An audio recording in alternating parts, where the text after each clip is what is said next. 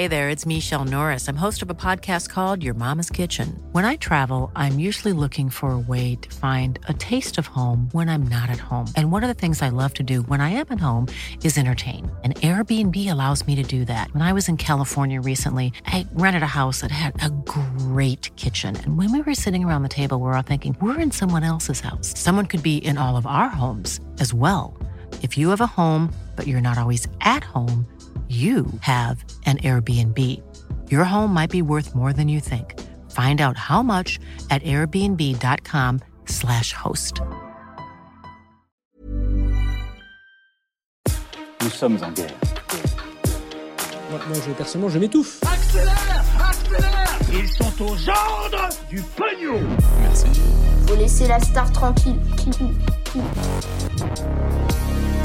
Du recrutement et de l'espionnage russe directement sur le site Le Bon Coin. L'histoire est assez incroyable, vous allez le voir. Salut Hugo, j'espère que vous allez bien, que vous avez passé euh, un bon week-end, j'espère. Et comme chaque jour, on est parti euh, ensemble pour une nouvelle plongée dans l'actualité en une dizaine de minutes. Alors la semaine dernière, la DGSI, donc euh, le renseignement intérieur français, a alerté sur la présence d'espions russes sur plusieurs sites de petites annonces, des sites comme par exemple Le Bon Coin, avec des espions russes qui tenteraient sur ces sites d'approcher certains utilisateurs qui postent des annonces. Alors selon euh, le journal Le Monde, au moins une douzaine d'approches ont eu lieu euh, ces dernières années, utilisant d'ailleurs presque à chaque fois le même procédé, le même procédé pour cibler, euh, je cite, des profils tendres mais à haut potentiel. Mais alors, vous allez me dire en quoi consiste ce fameux mode opératoire des services secrets russes sur des sites comme Le Bon Coin? Eh bien en fait, les agents russes du SVR, qui est donc le nouveau nom du KGB, donc le service de renseignement russe,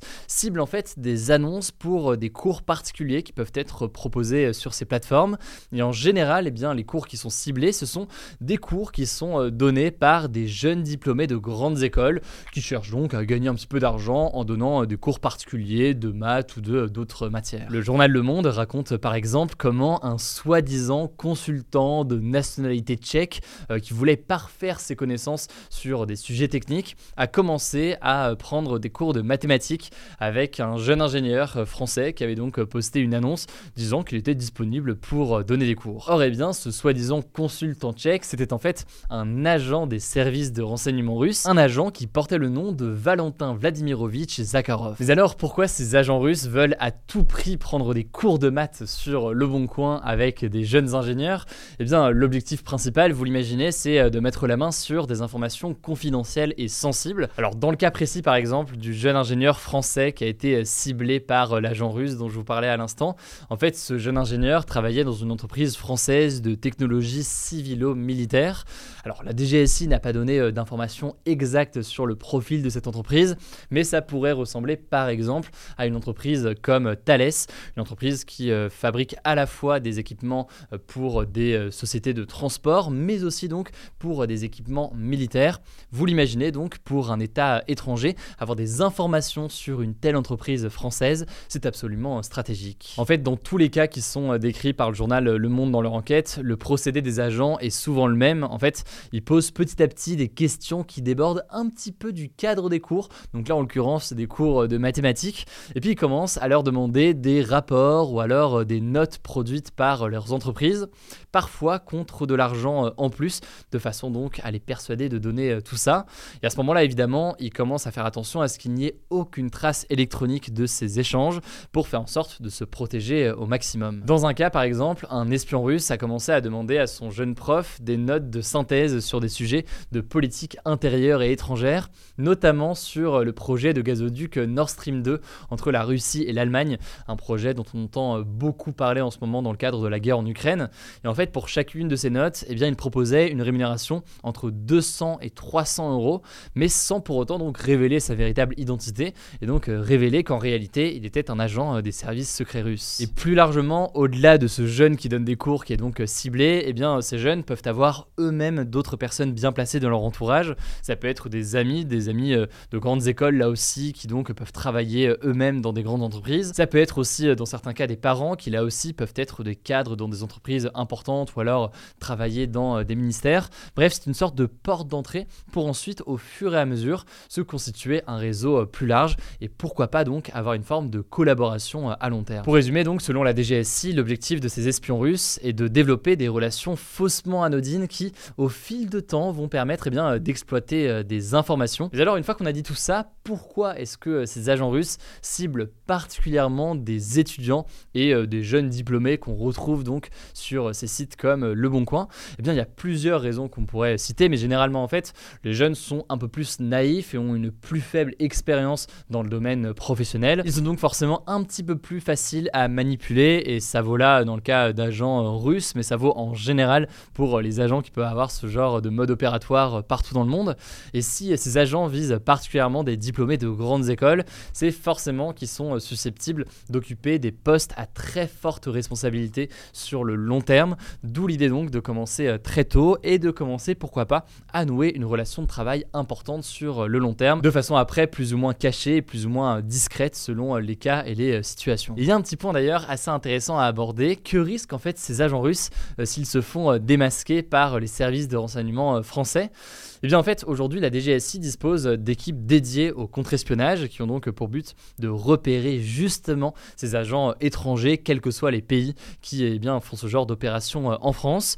L'objectif, c'est donc de les prendre en flagrant délit. C'est arrivé donc par exemple en 2020 avec l'agent dont je vous parlais à l'instant. En fait, aussi étonnant que ça puisse paraître, eh bien, lorsqu'ils sont arrêtés, ces agents en général ne risquent aucune peine de prison majeure puisqu'ils agissent sous une fausse qualité diplomatique, c'est-à-dire que officiellement, eh bien, ils travaillent comme diplomates pour l'ambassade russe en France et donc ils ont une forme de protection euh, particulière. En fait, la pire chose qui pourrait leur arriver, c'est de devenir persona non grata, en gros, euh, personne qui n'est pas la bienvenue. Et du coup, eh bien, ces agents peuvent être expulsés du territoire avec une interdiction de retourner euh, dans le pays. C'est le cas d'ailleurs du Valentin Vladimirovitch Zakharov dont je vous parlais à l'instant. Mais globalement, mis à part cette interdiction de territoire, c'est à peu près tout ce que risquent finalement ces agents fait euh, assez intéressant, la DGSI a listé justement les signaux qui doivent éveiller les soupçons face à des élèves suspects. Alors ces personnes qui prennent des cours demandent parfois des demandes de plus en plus précises, ils sont aussi rarement joignables sur leur téléphone, ils demandent par ailleurs à faire des cours dans des restaurants ou dans des bars, mais jamais chez eux, et enfin ils programment toujours oralement les cours, mais donc pas par message justement pour ne pas avoir de traces. Bon et signe que euh, ce genre d'opération peut arriver relativement souvent, la DGSI fournit aussi un mail pour euh, demander de l'aide. C'est assistance-dgsi intérieur.gouv.fr. Alors voilà, évidemment, les Russes ne sont pas les seuls du tout à faire ce genre d'opération. En réalité, tous les États évidemment disposent de leurs services de renseignement, euh, y compris d'ailleurs à l'extérieur. Mais c'est en l'occurrence un cas assez euh, passionnant qui a été révélé ces derniers jours et je voulais donc vous en parler aujourd'hui. N'hésitez pas à me dire d'ailleurs dans les commentaires si ce genre de sujet vous intéresse. C'est un petit pas de côté par rapport à l'actualité chaude qu'on va évidemment voir dans le reste de la semaine. Et je vous laisse donc tout de suite avec euh, Blanche, journaliste au sein de l'équipe, pour euh, les actualités en bref. Juste avant de commencer les actualités en bref, ça vient de tomber. L'Assemblée nationale a rejeté la motion de censure de la NUPES, donc l'Union des partis de gauche, sur le projet de budget 2023, à laquelle le Rassemblement national a d'ailleurs apporté son soutien aujourd'hui. Si vous n'avez pas suivi, en fait, cette motion de censure a été déposée la semaine dernière après le déclenchement du 49.3 par le gouvernement pour faire adopter la loi des finances de l'année 2023 sans passer par le vote des députés. En gros, si elle était votée par plus de la moitié des députés, soit au moins 289 élus, elle aurait permis de rejeter l'adoption de la loi en question et de renverser le gouvernement. On commence avec une première actu en Chine. Le président chinois Xi Jinping a été officiellement reconduit ce dimanche pour un troisième mandat à la tête du Parti communiste chinois. Il s'assure ainsi un troisième mandat de président de la Chine en mars prochain,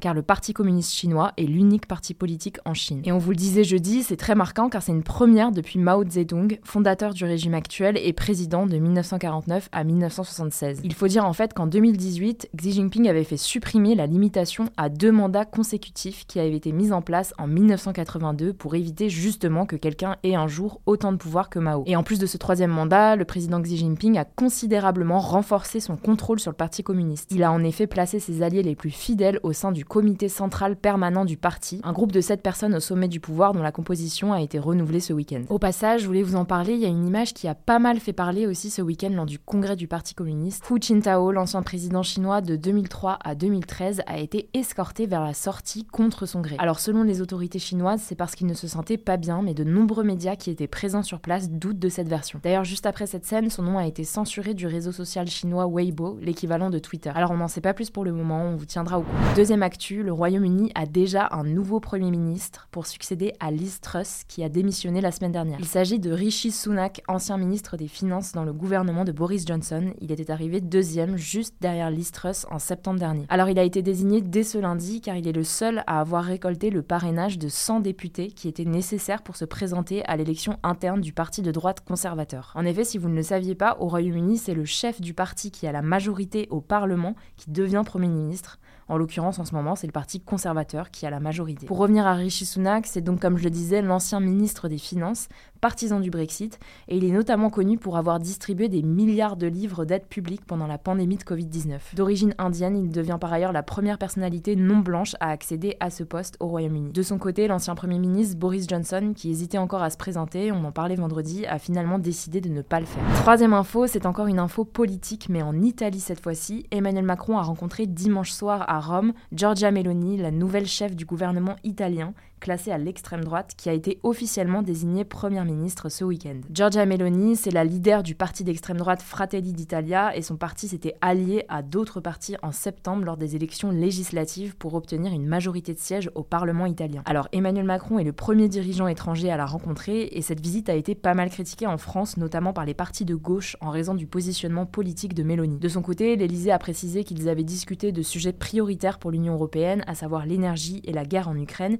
et que c'était le rôle du président français de collaborer avec tous les chefs d'État. A noter également qu'Emmanuel Macron a rencontré le pape François ce lundi pour évoquer la guerre en Ukraine et le changement climatique. C'était d'ailleurs la raison première de sa venue en Italie. Quatrième actu toujours en France, je voulais vous parler de l'appel à l'aide de plus de 4000 soignants en pédiatrie qui dénoncent dans une lettre adressée à Emmanuel Macron la saturation de leurs services dans les hôpitaux alors que le pays est touché par une épidémie de bronchiolite, une maladie respiratoire des bébés. Concrètement, ils décrivent, je cite, une dégradation criante des soins apportés aux enfants qui les met quotidiennement en danger. On peut citer par exemple des soins déprogrammés à cause du manque de lits, des transferts d'enfants en dehors de leur région à des centaines de kilomètres de chez eux, ou encore des enfants hospitalisés dans des services adultes. Les soignants demandent donc à Emmanuel Macron des mesures qui vont durer dans le temps et pas seulement des mesures temporaires dues à la crise. Je vous mets le lien de la lettre ouverte en description. Enfin, dernière actu, je voulais vous parler du plus gros paquebot du monde, l'Icon of the Seas, dont les premières images de synthèse ont été dévoilées ce week-end par la compagnie américaine Royal Caribbean International. Alors il est actuellement en construction en Finlande et sera mis en service en 2024. Il mesurera 365 mètres de long, soit plus de 3 mètres de plus que l'actuel plus grand paquebot du monde,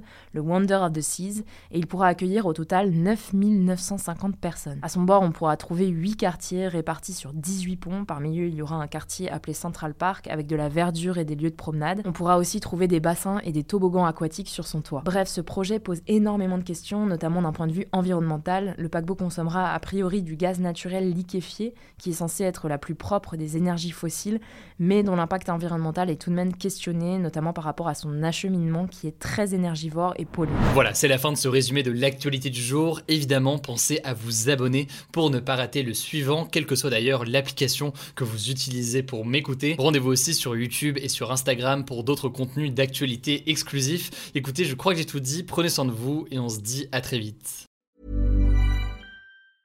Mom deserves the best, and there's no better place to shop for Mother's Day than Whole Foods Market. They're your destination for unbeatable savings, from premium gifts to show-stopping flowers and irresistible desserts. Start by saving 33% with Prime on all body care and candles. Then get a 15-stem bunch of tulips for just $9.99 each with Prime. Round out Mom's menu with festive rosé, irresistible berry chantilly cake, and more special treats. Come celebrate Mother's Day at Whole Foods Market.